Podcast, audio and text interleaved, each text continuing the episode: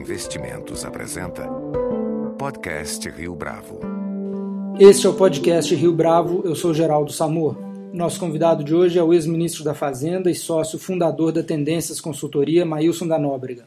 Maílson é o idealizador do documentário O Brasil Deu Certo, e Agora?, dirigido por Luiz Sotomayor.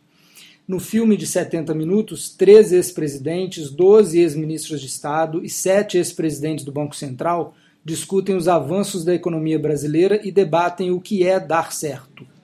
Só o trailer do filme, dois minutos e meio, mostra como é possível fazer um filme inteligente sobre um tema complexo, mas de uma forma leve e até bem-humorada. Estrelando Fernando Henrique Cardoso, Fernando Collor de Mello, José Sarney, Roberto Setúbal, Pedro Malan, Armínio Fraga, Gustavo Franco, Pércio Arida, Delfim Neto e outros. Ministro, é um prazer tê-lo conosco e parabéns pela iniciativa do documentário, porque realmente é uma discussão saudável e importante, para dizer o mínimo. Né? Afinal de contas, o Brasil deu certo ou está dando certo e o que é dar certo? Olha, eu acho que o Brasil deu certo.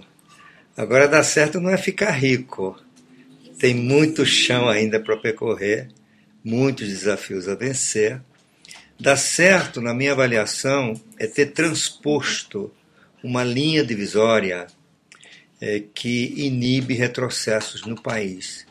Dito de outra forma, é muito baixo o risco de o país voltar a ser uma ditadura, ter um regime autoritário, é, uma inflação sem controle. Eu diria que o Brasil ele entrou através de um conjunto de transformações institucionais do que eu chamaria a antessala do clube dos países ricos. Não é nenhuma garantia de que vamos ter um ticket para entrar, uh, mas os países que estão nessa antessala são muito poucos. Aqui na América Latina, eu diria particularmente o Brasil, o Chile e o México. E agora chegando um pouco a Colômbia e, e o Peru. Então, dar certo é ter vingado, sabe? Eu, eu tinha uma parte do filme eu falava isso, acabamos excluindo, mas eu me lembrei é, do tempo que eu vivia numa cidadezinha do interior do Nordeste, muito pobre, e a gente presenciava muito enterros de recém-nascidos, que a gente chamava anjos. Né? E era muito frequente a morte de recém-nascidos. E havia um ditado lá, que eu tenho ouvido também em outras partes do Brasil, mas é muito verdadeiro lá. O filho do seu fulano vingou vingar não era é, ficar rico, não era se tornar um jornalista, um executivo de banco, um empresário, um economista, um engenheiro, um médico, um dentista, um psicólogo e assim por diante. Vingar era sobreviver, era adquirir as condições para lutar por uma ascensão social. Uh, eu acho que essa é o, o, a, a, situação do Brasil. O, Bra o Brasil vingou.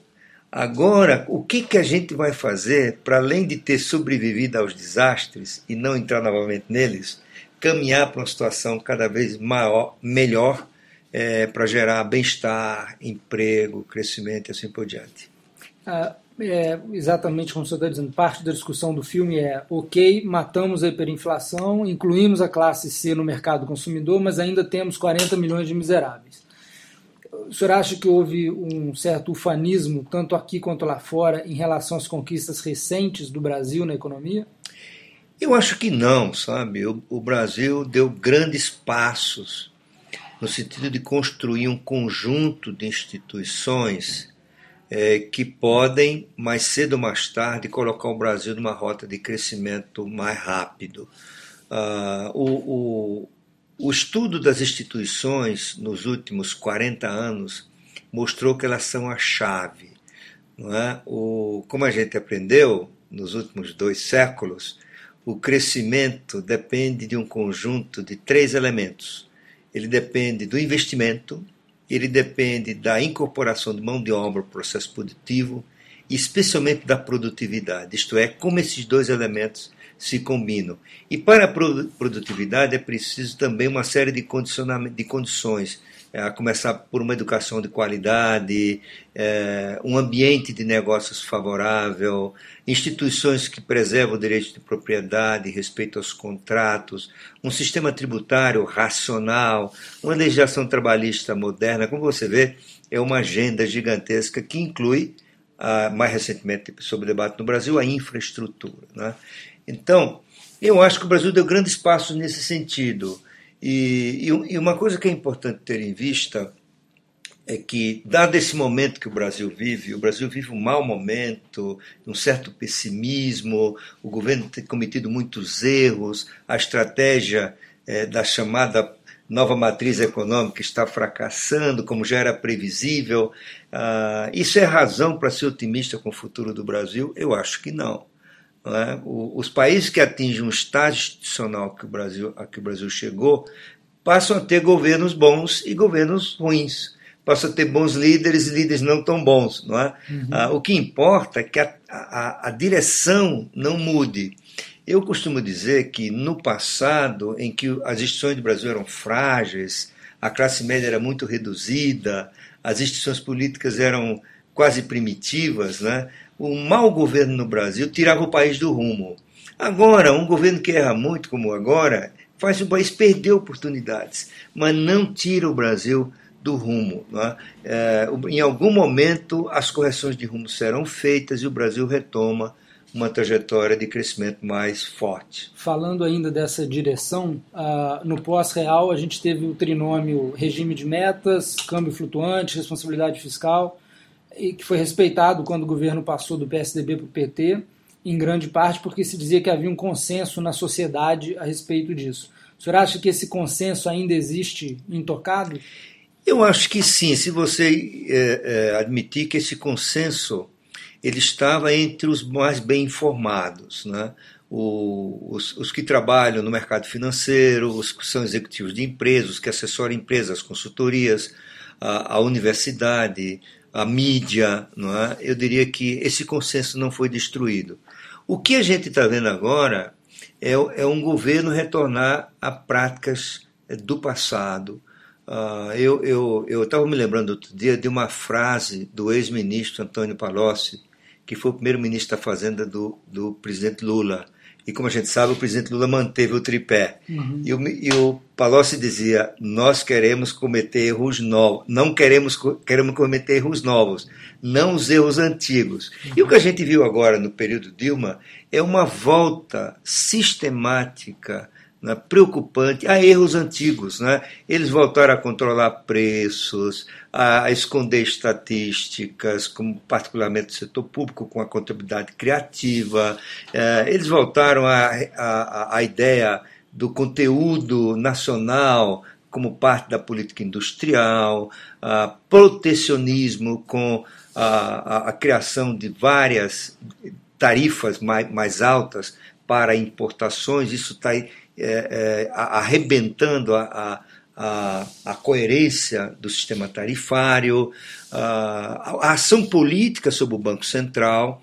Eu acho que poucas pessoas hoje que acompanham a história do Banco Central têm dúvida de que o Banco Central perdeu a autonomia e que a recente ação do Banco Central para aumentar a taxa de juros é mais um, uma, uma, uma, ação pragmática da, da presidente Dilma do que a sua conversão a, a ideia de um Banco Central com autonomia. Eu acho que ela permitiu que o Banco Central iniciasse um ciclo de política monetária que é mais forte até do que se pensava, porque ela está com o olho na eleição. Ah, isto é, a percepção de que a inflação, ao corroer renda eh, das classes trabalhadoras, ao atingir a capacidade de consumo das pessoas, ela acaba ah, afetando negativamente a popularidade do governo e da presidente. Portanto, deixar a inflação seguir uma trajetória ascendente que terminaria é, furando a, a, o limite superior da, da, meta seria arriscar muito o seu projeto de reeleição. Portanto, é uma decisão política é, orientada pela necessidade de assegurar a reeleição dela. Menos mal, eu acho que há, há, há o que comemorar nesse ponto. De outras palavras, ou as instituições estão funcionando. Isto é, um, um país que tem instituições como o Brasil já tem, adquire a capacidade de detectar e corrigir erros. Uhum. Não é? no, na Argentina isso não está acontecendo, o governo segue ladeira abaixo, errando, e não, a Argentina não tem as condições do Brasil para forçar o governo a rever uh, suas estratégias. Né? E, e, finalmente, isso culminou recentemente com a, a, a nota negativa para avaliação de risco do Brasil pela S&P, que é mais um alerta que está forçando o governo a rediscutir a chamada matriz econômica. Eu queria é, insistir nessa questão da revisão de curso do governo, porque houve aquele movimento de mudança nas regras de concessões públicas, aceitando um retorno maior para quem investe, e essa mudança na, na política monetária. É, e muita gente interpretou isso como uma mini reversão de curso, mas aí você tem, logo no final de semana seguinte, o ministro da Fazenda dizendo ao Estado de São Paulo fazendo referência às viúvas das reformas e se entrincheirando na nova política econômica. Olha, a entrevista do ministro da Fazenda é lamentável, né? Inclusive, ele, ele em vez de usar o fair play, por exemplo, para rebater ou, ou referir-se à, reportagem da revista The Economist, que o ridicularizou, é? ele preferiu uh, um ataque sem muito sentido, insinuando que a revista The Economist defende interesses de rentistas, está com saudades da época de juro baixo, é uma forma pouco adequada de reação. Né? E como ele está ah, sob pressão, é? porque em algum momento ele teria que reconhecer o fracasso de sua estratégia, claro que numa atitude defensiva ele vai encontrando argumentos, e esses argumentos costumam ser, é, eu diria, para dizer o mínimo, ridículos. Né? É, agora, muita gente tem uma visão de que as decisões de políticas públicas são tomadas com um certo grau de racionalidade. É, eu tenho amigos que convivem com políticos e eles dizem que essa racionalidade é sempre superestimada. É, a classe política brasileira, o senhor acha que ela deve ser listada como uma grande fragilidade econômica do país? Olha, eu, eu tenho uma, uma frase do ex-ministro Simonsen. Ele dizia: a ignorância econômica das, das elites brasileiras é oceânica. Né?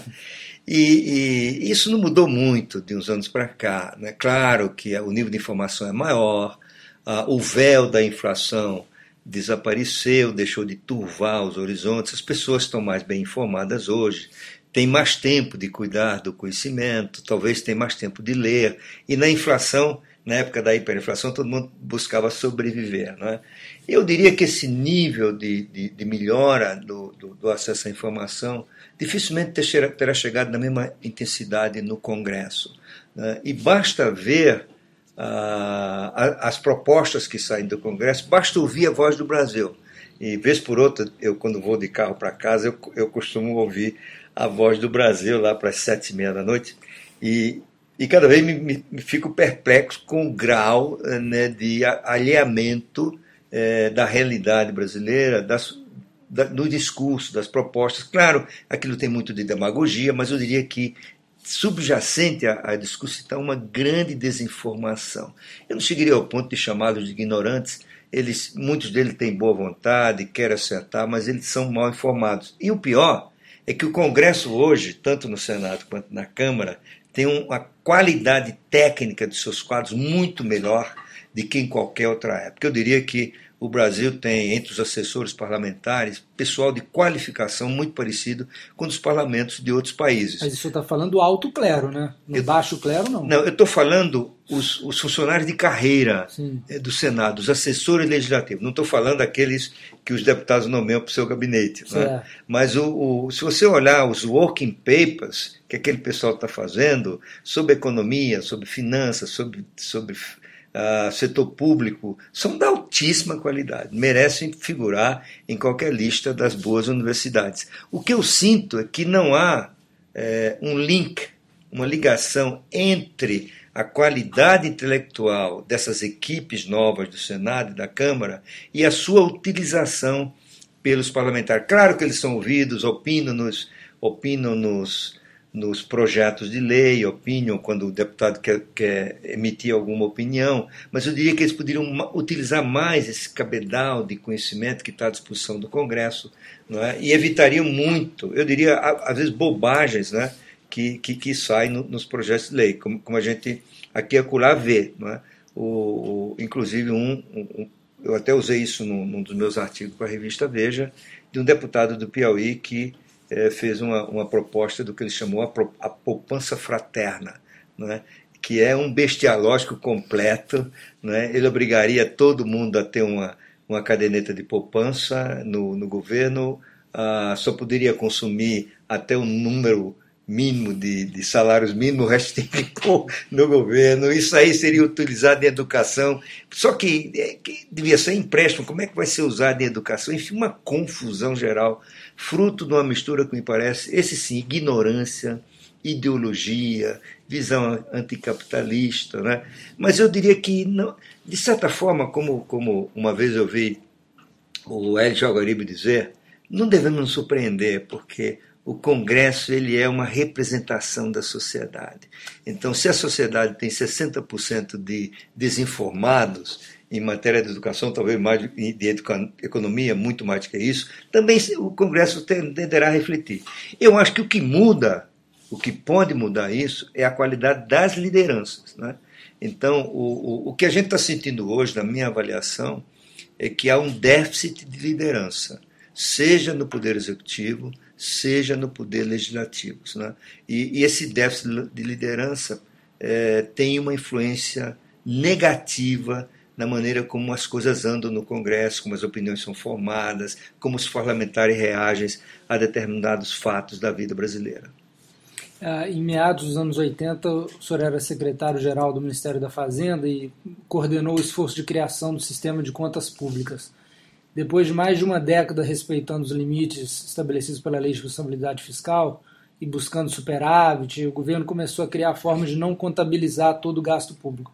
Senhor pode dar um exemplo para a gente de como isso funciona, como essa criatividade fiscal funciona? Olha, tem várias formas. Esse governo é muito criativo. Né? É, ele, ele vai do simplesmente da maquiagem ao absurdo. Ao absurdo, por exemplo, o governo desconta da despesa para efeito de cálculo do superávit primário, as desonerações tributárias. Se você levar isso ao limite, se um dia o governo disser assim, eu vou renunciar a toda a minha arrecadação, que seria um desastre fiscal, uh, ele estaria cumprindo a meta. Nada aconteceria. Nada aconteceria. Então, por outro lado, o, o governo comete um pecado, eu diria, rasteiro, que é o de imaginar que as pessoas não estão vendo. Né? Todos estamos, estão vendo, nós aqui na Tendências temos o nosso índice, que a gente chama-se Índice Efetivo de Superávit Primário, em que a gente calcula como ele deveria ser. Por outro lado, existe uma ideia que o, que o, o governo começou usando essa ideia, que é a de descontar é, da despesa o PAC. É? Essa ideia ela vem de, um, de, um, de uma discussão que houve nos anos 80 é, quando os países da América Latina, quase todos, tiveram um problema sério de endividamento, teve a crise da dívida externa, alguns países da Ásia também, e o, o, o, como acontece em situações desse tipo, tem uma assistência financeira do FMI associada a obrigações de um ajuste fiscal, de um ajuste de contas, enfim, de reformas para restabelecer a capacidade do país de crescer, pagar sua dívida, voltar a ter acesso aos mercados internacionais de capitais e tudo mais. Né? Ah, o que se verificou, a experiência, é que os cortes de gastos que eram necessários naquela época, como está sendo agora na Europa, né, eles acabavam incidindo mais no investimento do que nas despesas correntes. Porque depois que começou a se aprender, é muito mais fácil adiar a construção de uma ponte do que cortar benefícios de funcionários públicos ou cortar algum benefício social. Não é? Então, uhum o, o, a, a, percepção começou a ser de que o ajuste acabava, na forma como ele era feito, ele acabava minando o potencial de crescimento, porque reduzia também o investimento. Ele passava a ser procíclico na queda da economia. Exatamente. Uhum. Então, discutiu-se muito encontrar uma forma de criar algum estímulo ao investimento. Então, o FMI começou a discutir uma ideia que era a seguinte: olha, nós damos um waiver nós dispensamos você do cumprimento da obrigação, no caso de ela passar da meta, tua meta é 100 não é? é de, de corte. Se você só cortar 90, e esses 10 foi porque você investiu num projeto de investimento que contribui para o aumento da eficiência da economia, para ganhos de produtividade, para aumentar o potencial é, de crescimento, tudo bem, né? uhum. desde que duas condições estejam presentes. Primeira, eu, FMI e você vamos selecionar juntos os projetos. Dois, o Banco Mundial, que tem experiência nisso, vai acompanhar a sua execução. E começou uma experiência que ele chamou Projeto Piloto. É, o Brasil foi um dos escolhidos para esse projeto piloto. Ora, então era preciso ter essas condições é, sendo Só para ficar claro, meados dos anos 80 isso. Meados dos anos 80, não é? E, e, e, o Brasil está fazendo um acordo com o FMI. Ora, o, Brasil hoje não tem acordo com o FMI, o Brasil pré-pagou a sua dívida com o FMI, portanto não tem nenhuma obrigação e, e, e, essas condições não estão presentes. Então, é o governo que escolhe o que ele vai é, descontar e no tamanho que ele quiser. É? O que é mais é, é, complicado ainda né, é o governo criar dividendos das estatais sem a menor lógica. Toma o caso do BNDES. O governo toma recurso no mercado e paga a Selic, que hoje está em 8%. Empresta ao BNDES esse mesmo dinheiro a 3, 4%. O BNDES empresta a 4, 5%. Então o BNDES tem um, um Del Credere, né? Uhum. E o BNDES tem lucro com essa operação. E aí ele, esse lucro gera dividendos. Então é a primeira vez na história que um ente público faz uma operação que dá prejuízo, porque o, governo, o Tesouro vai receber menos do que paga o mercado, e recebe dividendos. Uhum. Quer dizer, é um malabarismo fiscal né, que todo mundo, um malabarismo financeiro que todo mundo vai perceber. Finalmente, o Brasil não precisa, para estabilizar a, sua, a relação entre sua dívida pública e o PIB, que é um dos principais objetivos do superávit primário, né, ah, não precisa ter um superávit primário de 3,1%. Nosso cálculo aqui na tendência é que com 1,5%, 1,6% do PIB, essa relação está estabilizada. O que o governo poderia fazer? Olha, nós chegamos a um nível tal de, de, de endividamento que podemos ficar só com um e-mail. Né? Ah, e todo mundo entenderia, desde que o governo também parasse essas operações com o BNDES. Eu acho que ele tem que parar com isso, porque é o restabelecimento da conta de movimento que naqueles estudos que você mencionou dos anos 80, a gente teve que acabar, a gente acabou a conta de movimento. É? Só para ficar claro, a conta movimento era uma conta entre o Banco Central e o Banco do Brasil. Uhum. Dizer, o Banco do Brasil ele não precisava captar recursos no mercado para fazer suas operações o, o Conselho Monetário Nacional autorizava o Banco do Brasil a emprestar um bilhão, por exemplo. E o Banco do Brasil captava só 400 milhões. Uhum. Esses 600 milhões eram supridos automaticamente por uma conta, é, movimento entre o Banco Central e o Banco do Brasil. E, e, e isso resultava em endividamento público, porque esses 600 milhões é, é, se transformava em aumento de liquidez, aumento da base monetária, e o Banco Central entrava fazendo operações do que a gente chama hoje operações compromissadas, né, expandindo a dívida pública. Então, o, o, o efeito da conta movimento era expandir, em última instância, o endividamento público e implicava um custo fiscal, porque como, como hoje o Tesouro também pagava mais do que o Banco Central cobrava do Banco do Brasil. Naquela época o Banco Central cobrava zero do Banco do Brasil. O Banco do Brasil tinha recurso a custo zero. Né? Por isso que ele podia emprestar 6, 7% e ainda ganhava muito dinheiro. Ah, é a mesma coisa hoje. Né? E a gente achava que esse, esse processo não, não voltaria. O que, e o que é surpreendente é que isso é às claras, é transparente, todos os especialistas condenam e o Congresso fica passivo. O Congresso não toma atitude contra esse tipo de desmonte institucional que está sendo praticado pelo ministro da Fazenda nas operações com o BNDES. Qual é o tamanho hoje dos esqueletos que estão sendo criados uh, contábeis que lá na frente vão ter que ser reconhecidos? Olha, eu acho que é difícil calcular porque vai depender muito da taxa Selic, né? Se a, a taxa, como é que o governo vai renovar a sua dívida, né? Você já pode falar que tem cerca de mais de 400 bilhões é, de reais em empréstimos no BNDES que geram custos anuais é, que só no BNDES deve andar por volta de 15 a 20 bilhões de reais. Isso é mais do que o custo da Bolsa Família.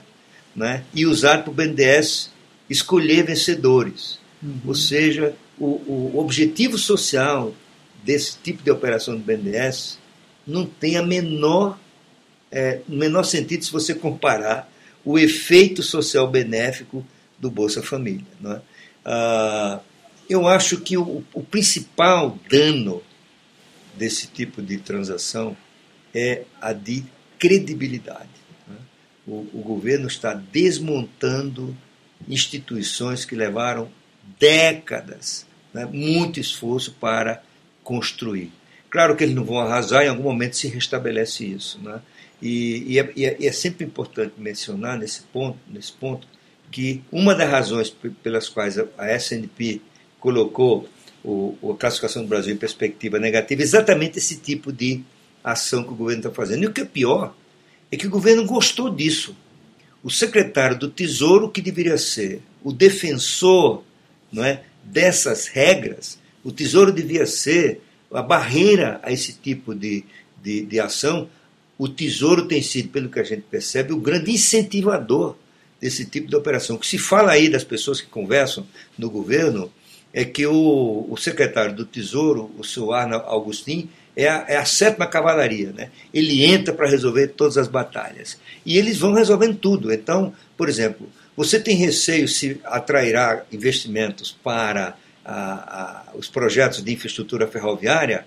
Como é que faz? Garante que a receita vai ser assegurada pelo Tesouro. Como é que faz isso? Dando 15 bilhões de reais à Valec para ela comprar os fretes. Uh, você tem dois problemas aí. Primeiro, é, qual é o incentivo que essas empresas que vão explorar essas, essas ferrovias terão para eficiência, se elas não têm que disputar mercado, se o governo vai pagar antecipadamente as, a, a, os seus fretes. Segundo lugar, você aprofunda, expande esse uso inadequado da caneta do governo para aumentar o endividamento público sob os olhos complacentes do Congresso.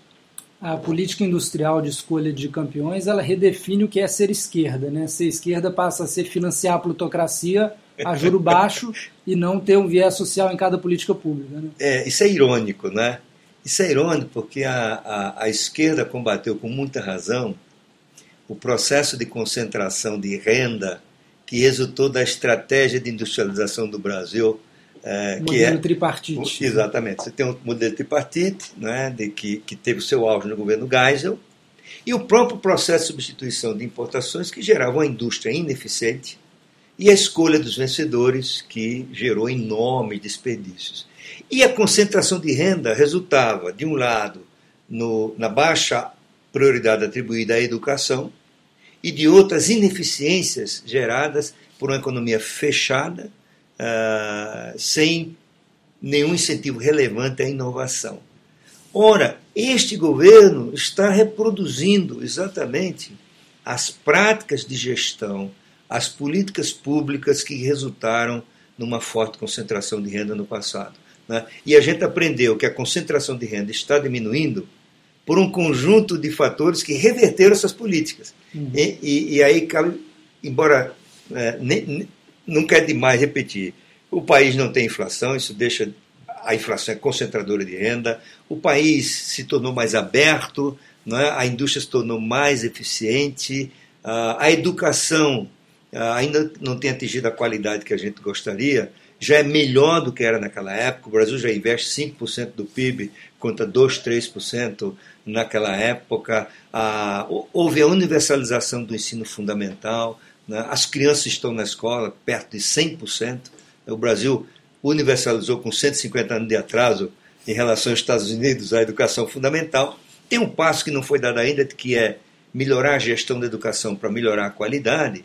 Ah, quando tudo está caminhando, e os programas de, de, de, de, de transferência de renda condicionada, que foi inaugurado pelo governo Fernando Henrique e ampliado no governo Lula, ou seja, tipo Bolsa Família, né, em que você garante um, um nível mínimo de renda com o compromisso de colocar as crianças na escola, quer dizer, o teu desafio é melhorar a qualidade da educação, né, ah, o, o governo está é, voltando atrás e criando mecanismos de concentração de renda. As estatísticas, em algum momento, vão provar isso. Ministro, os Estados Unidos estão dando os primeiros passos para começar a normalizar sua política monetária no futuro próximo.